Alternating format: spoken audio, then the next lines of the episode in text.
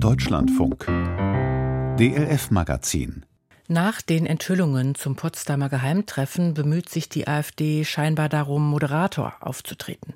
Während einzelne Mitglieder nachlegten und klarstellten, es gehe beim Thema Migration nicht um Geheimpläne, sondern um Versprechen, veröffentlichte die Parteispitze ein Positionspapier, das mit der, so der Titel, Deportationslüge aufräumen will. Darin heißt es unter anderem, dass die AfD nicht zwischen deutschen Staatsangehörigen mit und ohne Migrationshintergrund unterscheide und dass gut integrierte Bürger mit Migrationshintergrund einen wichtigen Beitrag für Wirtschaft und Gesellschaft leisteten. Was jetzt überraschend handsam klingt, könnte Teil einer Strategie sein, neue Wählerschichten zu gewinnen. Wie und ob das gelingt, hat sich Luise Sammann unter anderem in Berlin angeschaut. Jetzt AfD. Noch hängen die blauen Plakate in den Berliner Bezirken, in denen vergangene Woche die Bundestagswahl wiederholt werden musste. Für die AfD hat sich der Aufwand am Ende gelohnt. Ihr Stimmanteil stieg um ein Prozent. Gut so, findet Arif, der gerade vom Mittagsgebet aus einer Moschee im Stadtteil Neukölln kommt. Also die AfD vertritt ehrlich gesagt meine Meinung, weil die haben eine realistische Hinsicht was jetzt äh, die Arbeitswelt angeht und äh, rein steuerlich gesehen. Und wenn wir uns mal die Rentner anschauen, die das Land mit aufgebaut haben, finde ich das echt traurig, dass keine Partei sich dafür einsetzt. Stattdessen, sagt Arif, werde nur immer mehr Geld für Entwicklungshilfe und Geflüchtete ausgegeben. Die AfD, so hofft er, werde das ändern. Klar, wir sollen ja auch helfen und spenden und alles, was dazugehört, aber wir sollen erstmal an uns schauen und dann, ob es uns gut geht und dann können wir weitersehen. Die antimuslimische und rassistische Rhetorik einiger AfD-Politiker schreckt den Sohn kurdischer Flüchtlinge dabei nicht ab.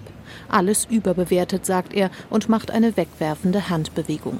Zum Beispiel die Frau Weidel, die hat oft so eine Äußerung, aber im Großen und Ganzen sind die meisten eigentlich, haben eine realistische Hinsicht. Weil da sind ja auch Leute mit Migrationshintergrund. Ist ja nicht so, dass jetzt alle quasi keinen Background da haben, wa? Mit seinen Sympathien für die AfD stehe er in seinem Freundeskreis ziemlich alleine da, räumt der 29-Jährige ein.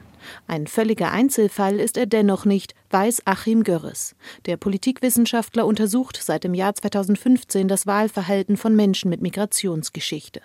Die Mehrheit dort wähle eher links, so Görres. Allerdings. Was sie bei Menschen mit Migrationsgeschichte häufig haben, dass sie sich absetzen wollen als bereits assimilierte oder sehr stark integrierte Menschen, die sich absetzen wollen von den neuen Einwandererinnen und Einwanderern, die diesen Prozess noch nicht erfolgreich in Anführungszeichen durchlaufen haben.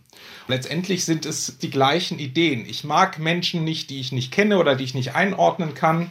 Das ist eben Xenophobie. Das äh, gibt es in allen Menschengruppen und auch bei Menschen mit Migrationsgeschichte. Genau die versuche die AfD zunehmend abzuholen, so Achim Görres. Besonders erfolgreich gelinge ihr dies seit dem Jahr 2016 mit der russlanddeutschen Community. Also die AfD war zum Beispiel eine der ersten deutschen Parteien, die ihr Wahlprogramm auf Russisch übersetzt hat. Das ist natürlich, alle Russlanddeutschen sprechen so gut Deutsch, dass auch deutsche Programme natürlich verstanden werden können, aber es ist natürlich eine Geste für eine bestimmte Community.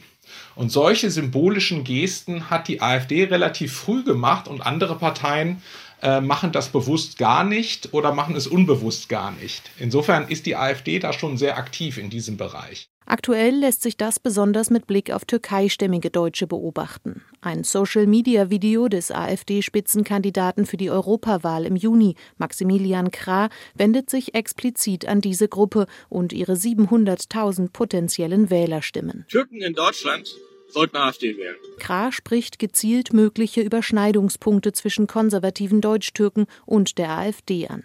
Homophobie oder Ehre gegenüber den Eltern. Türken sollten eine Partei wählen, die nicht will, dass ihre Kinder in der Schule umgedreht werden. Sie sollten eine Partei wählen, die dafür sorgt, dass man Vater und Mutter ehrt. Auch die Sorgen um Arbeitsplätze und Aufstiegsmöglichkeiten von Türkeistämmigen spricht Krah an. Sein Fazit? Türken in Deutschland sollten eine Partei wählen, die weitere Zuwanderung blockiert. Denn diejenigen, die jetzt reinkommen, wem nehmen sie denn die Wohnungen und die Arbeitsplätze weg? Genau denjenigen, die vorher hier eingewandert sind und die jetzt nicht weiter aufsteigen. Um mit solchen Botschaften noch glaubhafter zu wirken, bemüht sich die Partei darum, Mitglieder mit eigener Migrationsgeschichte sichtbar zu machen. Menschen wie Enchi Seli Zacharias aus Gelsenkirchen oder Homid Mebratu aus Heidelberg stehen bei Veranstaltungen und in den sozialen Medien immer öfter in der ersten Reihe. Eins, zwei, drei. Deutschland! Nochmal, eins, zwei, drei. Deutschland! Okay, welche Kultur ist besser? Von Token sprechen Kritiker in diesen Fällen, also von Einzelfällen, die nur oder gerade wegen ihrer Herkunft symbolisch hervorgehoben werden. Von einer wichtigen und wachsenden Gruppe innerhalb der AfD spricht dagegen Robert Lambrou, Fraktionsvorsitzender der AfD im Hessischen Landtag und Gründer des parteinahen Vereins mit Migrationshintergrund für Deutschland, in dem sich nach Lambrous Angaben inzwischen über 50 Menschen zusammengefunden haben. Wir wollen in die Öffentlichkeit vermitteln, dass es viele Menschen gibt innerhalb der AfD, die einen Migrationshintergrund haben und dass es auch sehr viele Menschen mit Migrationshintergrund gibt, die die AfD wählen, weil das in der Öffentlichkeit aus unserer Sicht immer noch viel zu wenig bekannt ist.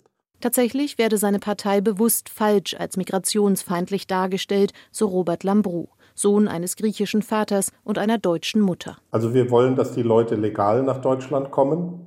Wir wollen, dass sie sich integrieren, das heißt auch äh, unsere Werte und Kultur übernehmen und dann sind Sie herzlich willkommen. Äußerungen von AfD-Politikern, die dem widersprechen, würden, wie auch die Teilnahme von mindestens zwei Parteimitgliedern an dem jüngst enthüllten Geheimtreffen in Potsdam, bewusst von den Medien aufgebauscht, um der Partei zu schaden, so Lambrou.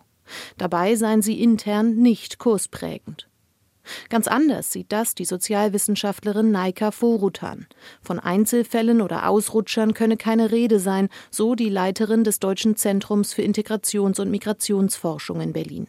Im Interview mit dem WDR verweist sie auf ein Buch des Thüringer AfD-Vorsitzenden Björn Höcke aus dem Jahr 2018. Er hat genau das gleiche Vokabular schon vor Jahren gesetzt, immer wieder auf Marktplätzen gerufen, sollen sie doch gehen. Und damit hat er immer gemeint, eine Deportation in seinen Worten eben schön formuliert als Remigration.